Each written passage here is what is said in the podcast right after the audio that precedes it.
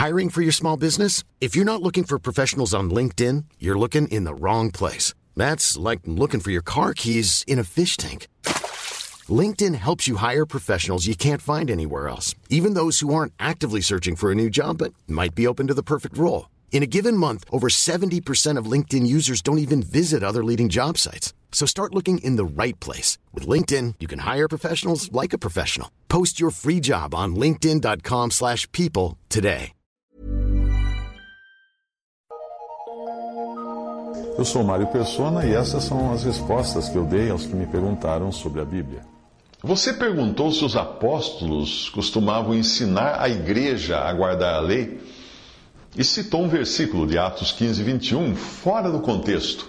O versículo diz assim: Porque Moisés tem em cada cidade, desde tempos antigos, os que o pregam nas sinagogas, onde é lido todos os sábados. Fecha aspas aí a passagem de Atos 15, 21. Olha, ora, os apóstolos não estavam incentivando a guarda da lei, mesmo porque, se eles incentivassem a guarda da lei, eles estariam indo contra o ensino de Romanos, de Gálatas, de Hebreus e de outros trechos das Escrituras da doutrina dos apóstolos do Novo Testamento. Veja esta passagem: sabendo, contudo, que o homem não é justificado por obras da lei, e sim mediante a fé em Cristo, em Cristo Jesus, também temos crido em Cristo Jesus, para que fôssemos justificados pela fé em Cristo e não por obras da lei. Pois por obras da lei ninguém será justificado. Pois se a justiça é mediante a lei, segue-se que Cristo morreu em vão.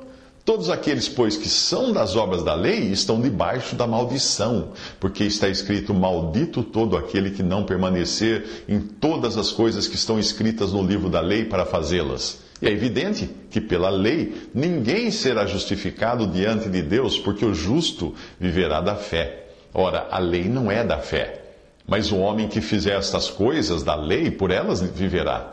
Cristo nos resgatou da maldição da lei fazendo-se maldição por nós, porque está escrito: Maldito todo aquele que for pendurado no madeiro. Isso está em Gálatas 2,16, uh, versículo 21 também, Gálatas 3, de 10 a 13. Então, se você pertence a alguma religião legalista, que manda guardar a lei para ser salvo, como os adventistas do sétimo dia e outras, lembre-se de Gálatas. Gálatas foi escrito para você. Gálatas foi escrito para pessoas que pensavam que iriam ser justificadas guardando os mandamentos da lei dada a Moisés. Agora, voltando para a passagem de sua dúvida, em Atos 15, havia surgido uma celeuma ali entre os irmãos, entre judeus e gentios convertidos, acerca de preceitos da lei, como circuncisão, alimentos, ordenanças, etc. Todo o argumento de Pedro na passagem é no sentido de, de demonstrar que a lei já não tinha mais lugar na atual dispensação da graça de Deus. Porque, como, como Paulo explicaria mais tarde, em Romanos, ninguém era capaz de guardar a lei. Ninguém, nem eu, nem você, nem homem algum. Só Cristo era capaz de guardar a lei. Veja a passagem. Agora, pois, por que tentais a Deus, pondo sobre a serviço dos discípulos um jugo que nem nossos pais puderam suportar, nem nós? Fecha aspas aí, Atos 15, 10. Aí Pedro conclui o seu discurso dizendo o seguinte: pelo que, julgo eu, não devemos perturbar aqueles que dentre os gentios se convertem a Deus, mas escrever-lhes que se abstenham das contaminações dos ídolos, bem como das relações sexuais ilícitas, da carne de animais sufocados e do sangue. Porque Moisés tem em cada cidade, desde os tempos antigos, os que o pregam nas sinagogas, onde é lido todos os sábados. Atos 15, 19 e 21. Portanto, aí a passagem inteira daquilo que você citou apenas um pequeno trecho. Repare que a questão era de evitar ao máximo que os judeus ficassem escandalizados pela liberdade dos gentios e o argumento para que alguns pontos da lei fossem ali adotados entre os gentios tinha apenas o sentido de evitar escândalos e demandas e contendas. Isso Pedro faz mencionando que, abre aspas, Moisés tem em cada cidade, desde tempos antigos, os que o pregam nas sinagogas, onde é lido todos os salvos, os sábados. Fecha e aspas. Ou seja, aqueles cristãos estavam vivendo numa cultura, num meio cultural bastante influenciado pelo judaísmo, onde a lei de Moisés era pregada nas sinagogas dos judeus todos os sábados. Portanto, para que os gentios convertidos não escandalizassem os judeus que, se, que estavam se convertendo, eles deviam se abster da carne sacrificada aos ídolos, dos animais sufocados, etc. O objetivo claro disso era não escandalizar. Algo que Paulo vai explicar melhor em Romanos 14, quando fala dos que comem e dos que não comem. Quando o apego ao judaísmo se tornou excessivo da parte dos hebreus convertidos, foi preciso o Espírito Santo dar a eles a epístola aos hebreus, mostrando que eles deviam romper com tudo o que dizia respeito ao arraial, ao arraial judaico, ao judaísmo, e sair fora do arraial, sair a Cristo fora do arraial. A sua dúvida surgiu também porque você leu no Antigo Testamento que a aliança uh, seria perpétua e eterna, a aliança com o povo de Deus, em Gênesis 17, de 7 a 19, seria mantida de geração em geração. Porém, depois você fala da lei dada no Monte Sinai como se fosse a mesma aliança perpétua. Mas eu acredito que você esteja misturando as coisas, são coisas diferentes. Uma coisa foi a aliança feita com Abraão e a promessa da descendência de fé. Outra coisa foi a lei dada a Israel, um povo que se propôs a guardar tudo que o Senhor mandasse, o que até demonstrava uma excessiva autoconfiança, porque eles não iam guardar nada do que Deus ia mandar. Então você citou Isaías 59, 21 como se a passagem embrulhasse as duas coisas em um mesmo pacote, esquecendo-se de citar o versículo anterior, que demonstra ser uma ordem específica para o povo de Sião, ou seja, para o povo de Jacó, que se, que se converterá no futuro, por ocasião do, do estabelecimento do reino milenial de Cristo na terra. É, é disso que a passagem profética está falando.